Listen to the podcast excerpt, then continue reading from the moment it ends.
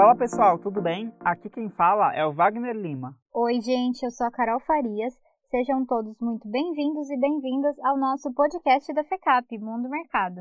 Hoje a gente vai falar de um assunto que tem sido muito debatido no mercado financeiro e de ações e que também gera muitas dúvidas e desconfiança: day trade. O day trade tem sido usado por muita gente como uma forma de ganhar dinheiro de forma rápida, com grandes lucros, mas também é uma operação arriscada, que existe conhecimento e também uma boa dose de coragem, porque demanda uma grande quantia de investimentos e também um grande risco. E para explicar tudo para a gente sobre esse assunto, a gente convidou uma autoridade em mercado financeiro, o professor da FECAP e especialista em investimentos, Marcelo Cambria. Seja muito bem-vindo ao nosso podcast. Olá, tudo bem com vocês? Obrigado pelo convite.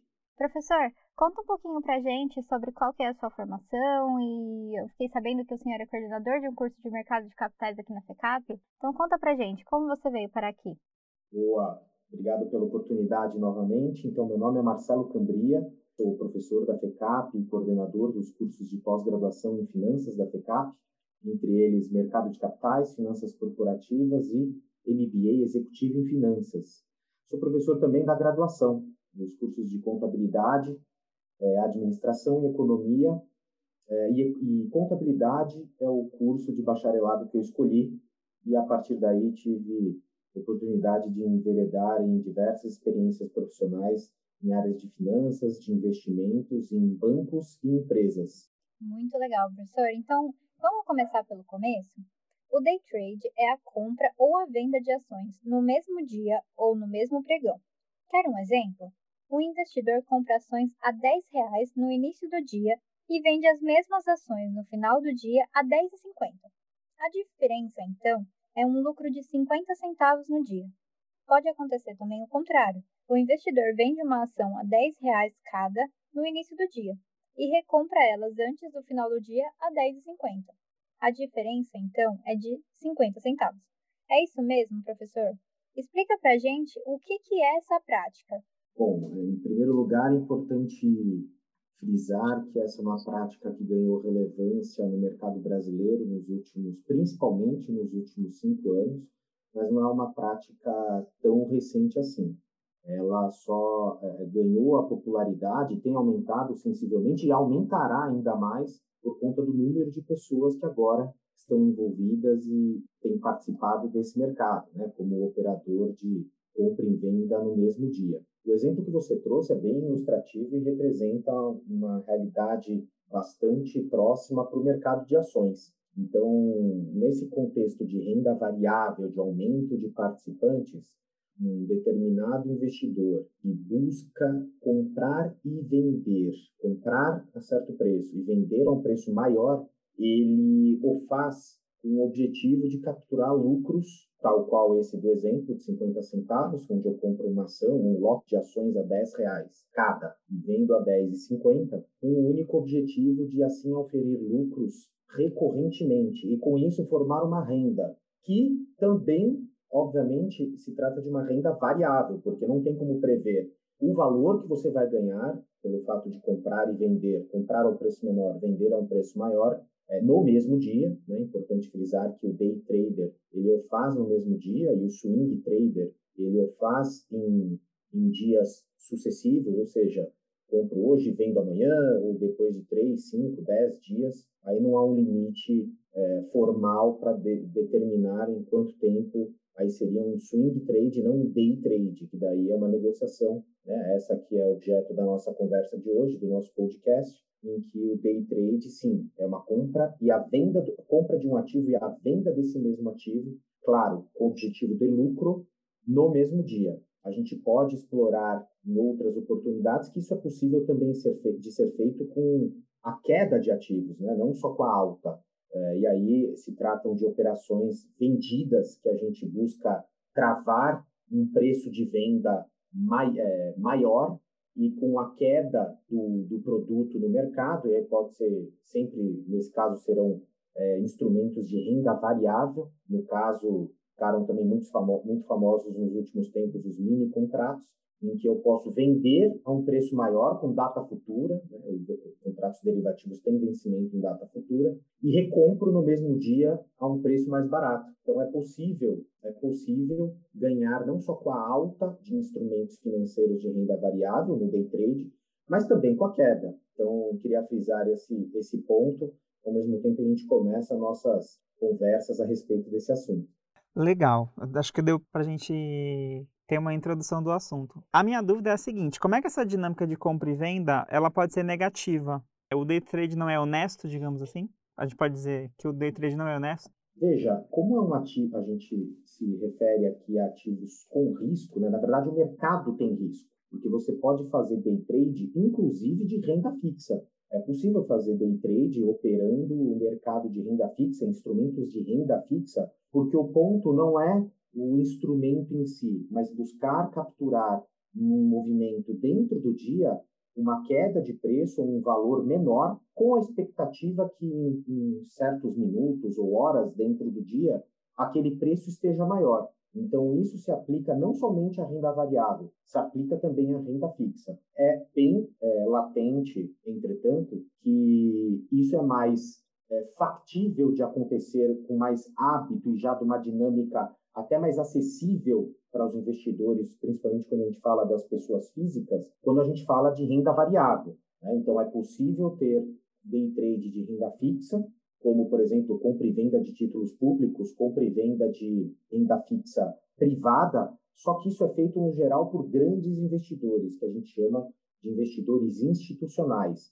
Grandes fundos de pensão, bancos, tesourarias de bancos, fundos de hedge, têm esse know-how e o acesso ao mercado de negociação de renda fixa para fazê-lo. Mas acho que vale a pena a gente canalizar nossas respostas e nossas conversas para renda variável, porque sem dúvida alguma, é, é, o mercado de day trade tem se popularizado por conta da possibilidade de fazer operações de day trade no mercado de renda variável. Mas sempre é bom frisar, já que um podcast acadêmico e, e conceitual, é possível fazer, por exemplo, com o mercado de renda fixa também é, é um mercado sensível também sujeito à queda e, portanto, sujeito a riscos, porque, como o nome próprio diz, você busca capturar oscilações de mercado, mas nem sempre você consegue. Você pode achar que, não, o preço já caiu suficientemente, vou comprar agora e até o final do dia eu revendo mais caro. Mas isso não acontecer.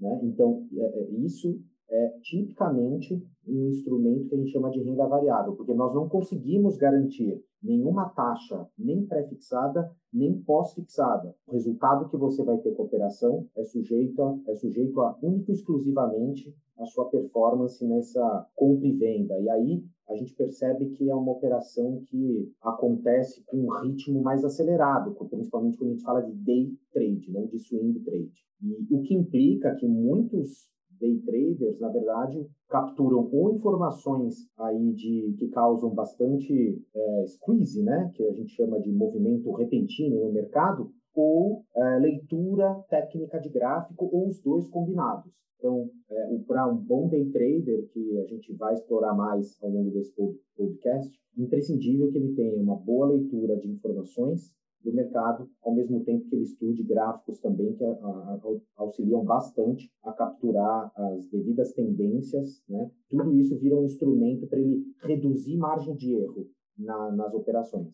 Legal, professor. E uma dúvida que me veio agora é como que uma pessoa que investe em day trade pode ter prejuízos? E aí eu me lembrei de um exemplo que aconteceu nas semanas passadas que foi aquele super movimento no mercado financeiro relacionado à loja de games americanas, a GameStop, que muita gente, principalmente esses investidores grandes que o senhor acabou de citar, teve um prejuízo gigante porque apostava que uma empresa fosse falir. Isso foi uma atividade de day traders que fizeram com todo, todo esse prejuízo acontecesse. Na outra ponta, nessa dinâmica de compra e venda, tem algum lado que sai mais prejudicado? Ou seja, a GameStop estaria sendo prejudicada e aí houve toda essa movimentação para dar a volta por cima do que estava sendo previsto? Esse é um bom ponto, um ponto contemporâneo das últimas duas semanas e que certamente suscita diversas dúvidas, inclusive do, sobre o ponto de vista de legitimidade dessas operações. Mas vamos lá. Assim como as ações da GameStop, a IRBR aqui no Brasil, né, a IRB, Instituto Resseguros Brasil, também, né, ambas sofreram com o mesmo ataque. Como você bem colocou, foi um movimento orquestrado em grupos, em grupos de comunicação, né, e tomadas de decisão em que se, basicamente se tratam de redes sociais, que combinaram fazer um movimento contrário ao que os grandes investidores institucionais eh, estavam eh, eh, montados com expectativa a ambas as companhias. Falando de outra forma, os grandes bancos, fundos no geral, isso não é regra, tá? Mas no geral, muitos estavam com posições de renda variável que, como você bem colocou, estavam posicionadas, essas posições estavam com a direção de queda, ou seja, para ganhar com a queda do ativo das ações, tanto da GameStop quanto da IRB, que a gente chama os famosos shorts, né? É, ou vendidos. Então, os grandes investidores, bancos, fundos, tesourarias, estavam posicionados na direção de short, ou seja, capturar ganho com a queda dos ativos. Ou seja, nesse caso, como ainda estavam com a posição, imaginavam que esses papéis ainda podem, podem cair, podiam cair mais. E eis que, começando a falar pela GameStop, eis que uh, um grupo de investidores com um volume de participantes enorme, né, em um determinado, uma determinada rede social de comunicação, combinaram de fazer um famoso squeeze do mercado, né, que significa o quê? Fazer uma ruptura, um movimento é, repentino de alta. E como é que se faz o movimento de alta para essas ações? Comprando. Eles combinaram de comprar maciçamente, um grupo que chegou a ter 40 mil participantes, é, combinaram de comprar, né, só assim para ter a ação, que é uma empresa, ambas empresas um volume de negociação né, pequeno, o volume de negociação. IRB até atualmente não é tão pequeno assim, porém, foram as empresas que ambos combinaram, os grupos, e aí com esse volume de pessoas comprando, mais o que se espalhou de um dia para o outro, que aconteceria esse movimento, motivou diversas outras pessoas, além do grupo, a comprarem essas ações, surfando essa onda desse movimento sintético, né, que não foi, eu falo sintético porque foi oriundo desse, dessa combinação de, de estratégia dentro do grupo. Então, não é fruto, por exemplo, de uma informação relevante que mostra que a empresa está prestes a aumentar sua capacidade de gerar caixa ou aumentar sua lucratividade, pagar mais dividendos e, portanto, com isso fazer as ações valerem mais, já que elas são pedacinhos de patrimônio da empresa.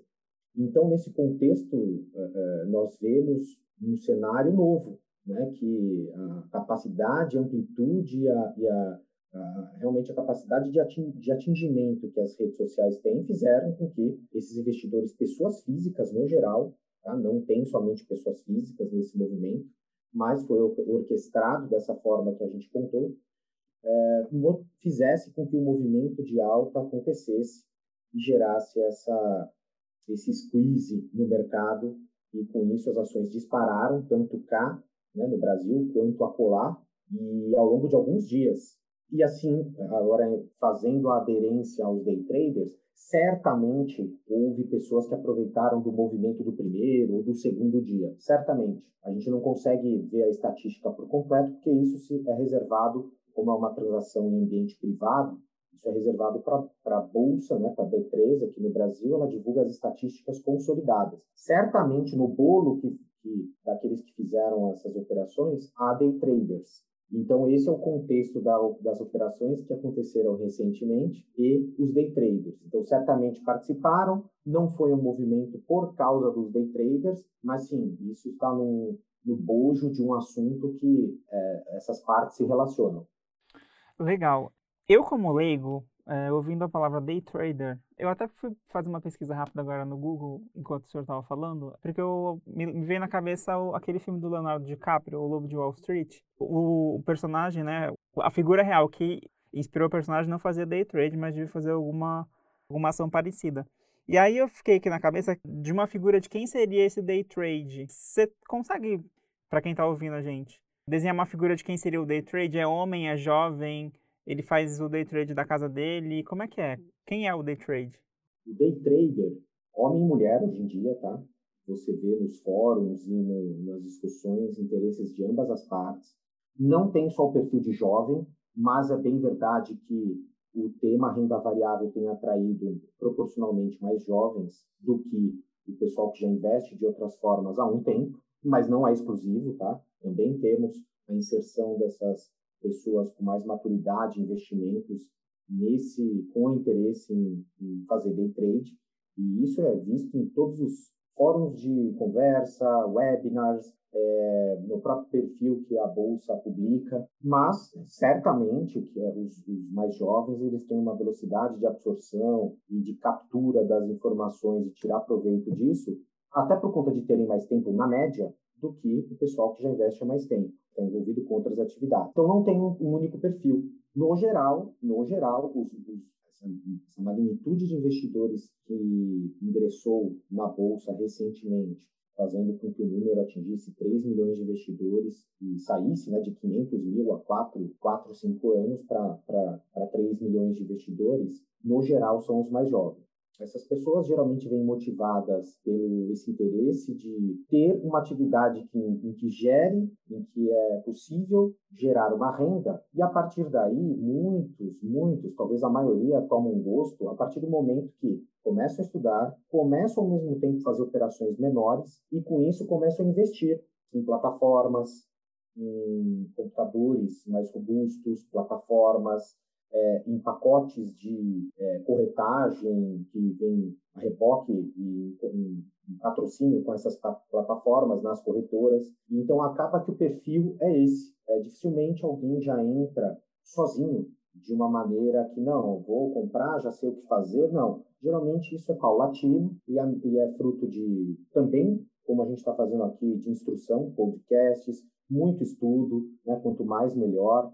E, e também, sim, o apoio de corretoras e agentes autônomos para que esse operacional e as dúvidas de ordem prática sejam pelo menos uma parte, uma parte delas esclarecidas antes do início, mas muito tem sido feito assim é, de maneira tempestiva. Aliás, é algo até preocupante, não só sob o ponto de vista de possibilidade de perda desses investidores, mas tem várias esferas, né? Por exemplo, este, o ganho oriundo desse mercado é sujeito a imposto. E aí as pessoas têm que refazer o recolhimento por elas próprias ou contratar um prestador de serviços que calcule o imposto e pague a DARF até o último dia do mês subsequente em que houve a, o período de apuração, né, do mês de apuração dos ganhos ou perdas. Claro, se há perdas não é preciso pagar imposto. Então, o que, eu, o que a gente também deve trazer aqui é essa mudança operacional que tem com produtos mais habituais é, de investimento na, na, nossa sociedade, né, incutida na nossa sociedade brasileira, no mercado financeiro brasileiro, essa parte tributária também muda e muito tem sido dito que muitos não têm feito esse recolhimento, que é algo extremamente preocupante, já que certamente a Receita em até cinco anos irá cobrar isso. Mas voltando a falar do assunto do day trader, o day trader, day trader então tem esse perfil. Ele geral, geralmente ele toma gosto, começa a investir, aumenta posições, mas muito importante frisar que é extremamente difícil você ter ganhos recorrentes, colocando metas e aumentando-as é, diariamente, sempre as atingindo, né? Sempre as atingindo. É muito comum se fazer uma certa gordura ou e, e sempre ter o controle de perdas, né? Que a gente chama de stop loss, parar a perda, é, para que o ganho que foi auferido até determinado momento não seja destruído com a perda pela insistência, ou por achar que o mercado vai mudar, ou por ficar na torcida, já que isso é extremamente é, preocupante na prática do day trader. É isso justamente que eu ia te perguntar, professor. Pela nossa pesquisa, a gente identificou que só 3% de quem pratica e que insiste na, no day trade, que ele consegue realmente ter ganhos significativos. E então essa questão de você abrir uma oportunidade de você ganhar bastante dinheiro, de você ter esse investimento e o ganho fácil, na verdade ele não é tão simples assim. De fato, é, a gente precisa fazer esse lembrete aqui que não é fácil. Não é fácil, então é preciso sempre se duvidar se você acompanha ou conversa com investidores que são day traders e falam que ganham e só ganham né, ao longo dos dias, sempre questione porque isso é impossível. Tá? O que existe é você ganhar mais do que perder na média ao longo de um tempo. E por isso que para você fazer isso em escala maior, você precisa ter técnica e precisa ter conhecimento. Então, a estatística está correta, né, tem sido ventilada na, nas diversas mídias que cerca de 97% dos operadores que querem viver de day trade ou fazem day trade, melhor dizendo, perdem. Só 3% têm ganhos recorrentes ao longo do tempo, quando você olha a janela de um mês. Isso, a estatística é, é, é, mostra por si própria algum, alguns pontos na minha, na minha avaliação. Primeiro deles, as pessoas fazem e a maioria não estuda o suficiente.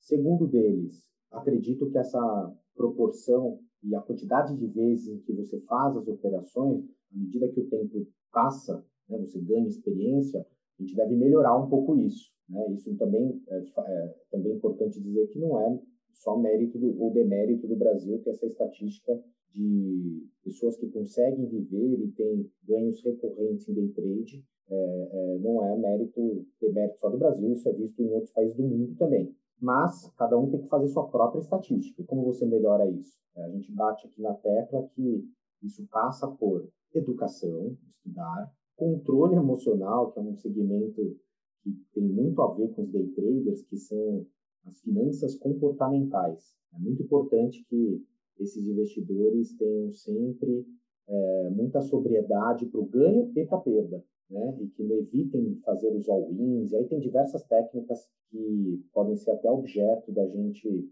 é, fazer um novo podcast, já que aqui entrariam em, em alguns detalhes que, pro momento, a gente não, não, não, não precisa entrar para não confundir quem está tendo os primeiros contatos ou quer aprofundar na leitura e no entendimento do day trader.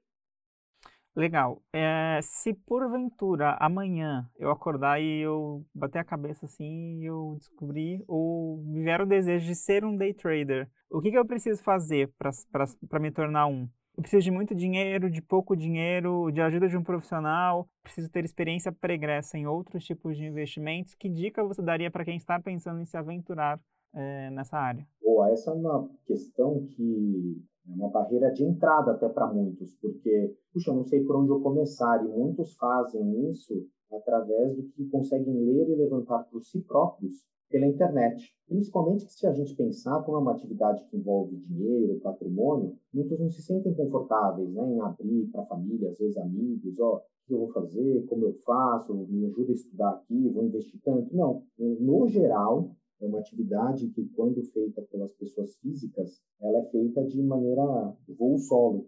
Né? A pessoa vai sozinha e tenta desvendar, ou com ajuda até com terceiros menos próximos, ou por si próprio com vídeos, instruções e leituras pela internet.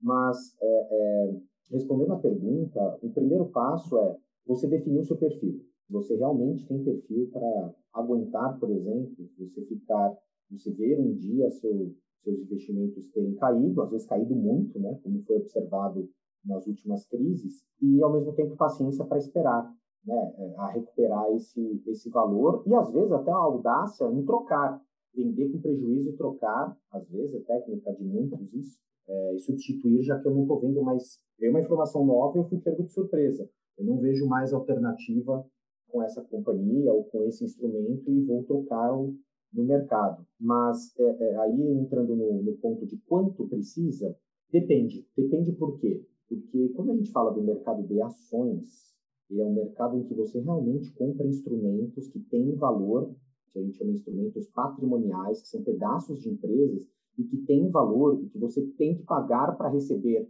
mesmo que em custódia, né, escrituralmente, nominalmente, em custódia na bolsa, esses ativos.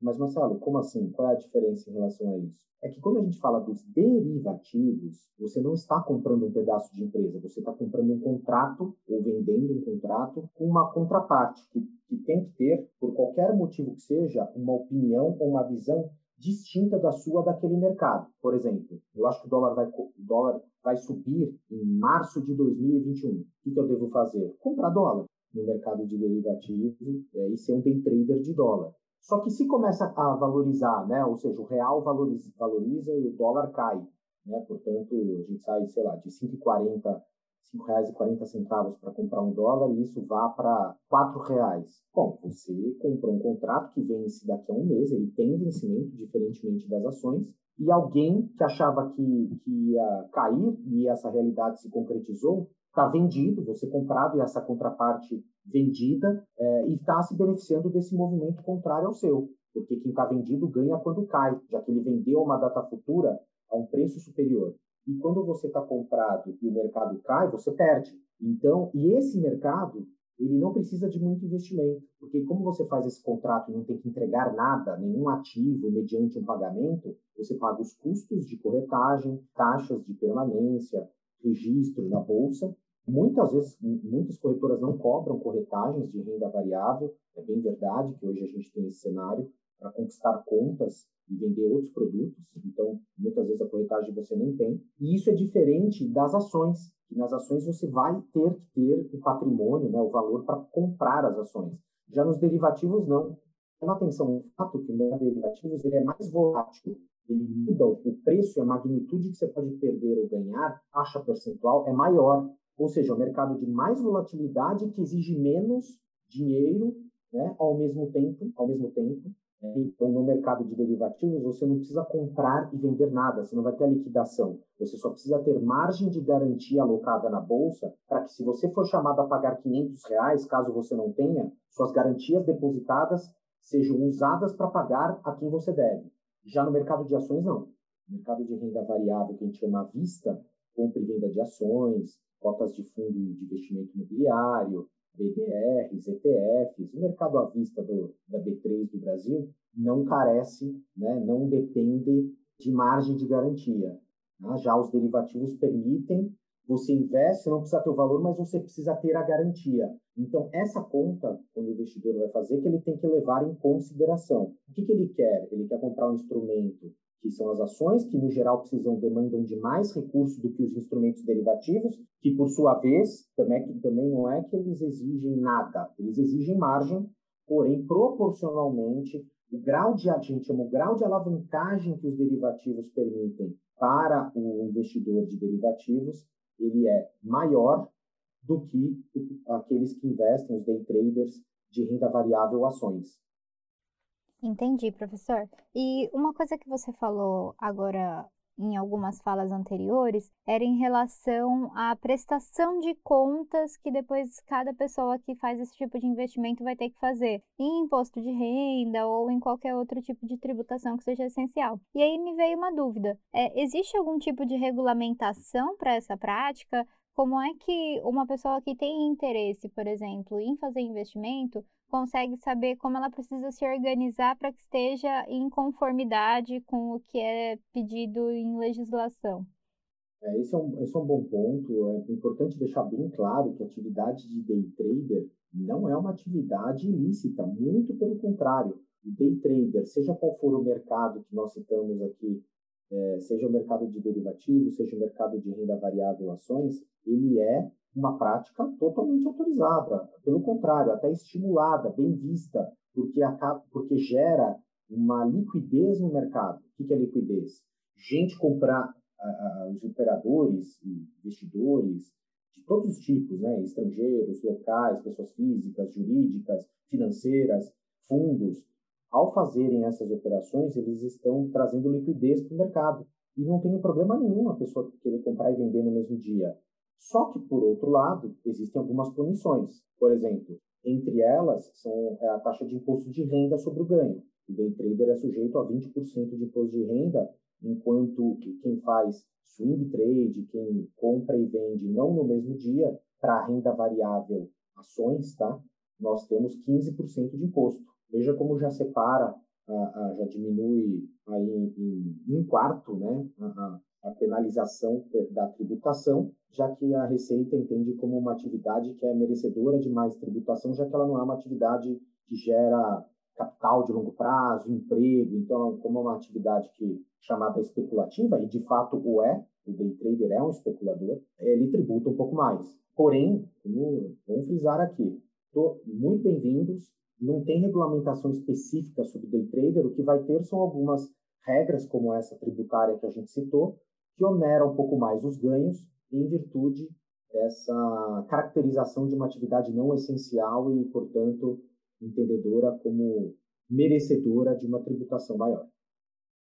Legal, professor. E uma das suas respostas, você citou sobre os agora 3 milhões de pessoas que investem na bolsa. Eu sou uma delas porque eu comecei semana passada, me sobrou um dinheirinho, eu coloquei um pouco no Tesouro Direto e um pouco no, no crédito imobiliário, esqueci a sigla, nos fundos imobiliários. Só que para entrar no day trade, acho que eu vou demorar um pouquinho ainda, porque vou ter que estudar um pouquinho mais, ou pegar mais uma, algumas dicas suas. É, mas acho que foi muito boa a sua contribuição, ajudou bastante quem tem dúvidas sobre o assunto ou quem quer entrar no mundo do day trade. Muito obrigado pela participação. Eu agradeço o convite, espero que a gente tenha tido uma conversa é, não só elucidativa, mas ilustrativa, com alguns detalhes que nós não vemos é, muitas vezes, e com áudio aqui nós temos chance de explicar com mais minimalismo, né? mais detalhes. Fico à disposição para a nossa próxima conversa com todos. Muito obrigada, professor. Até logo. Se você ficou interessado no assunto ou quer saber e aprender mais sobre o mercado financeiro, a FICAP tem cursos excelentes para você se tornar craque na área. Um desses cursos, inclusive, é gratuito e online. No curso Introdução ao Mercado de Ações, você vai aprender o básico para iniciar no mundo dos investimentos. E a FECAP também tem outros cursos na área, como a pós-graduação em mercado de capitais. Bom, então por hoje é só. Mas antes do tchau, a gente quer pedir muito a sua opinião e participação no nosso programa. Qualquer sugestão de tema, pauta ou assunto, divide com a gente. É só entrar em contato pelo e-mail podcast@fecap.br. Não tem ponto .com, hein, pessoal? E você que está nos ouvindo, não esquece também de seguir a gente nos aplicativos de streaming. A gente está no Spotify, no Deezer e na Apple Music. E também vai lá nas redes sociais da FECAP para ficar de, por dentro de todas as novidades. Tchau, gente! Até mais!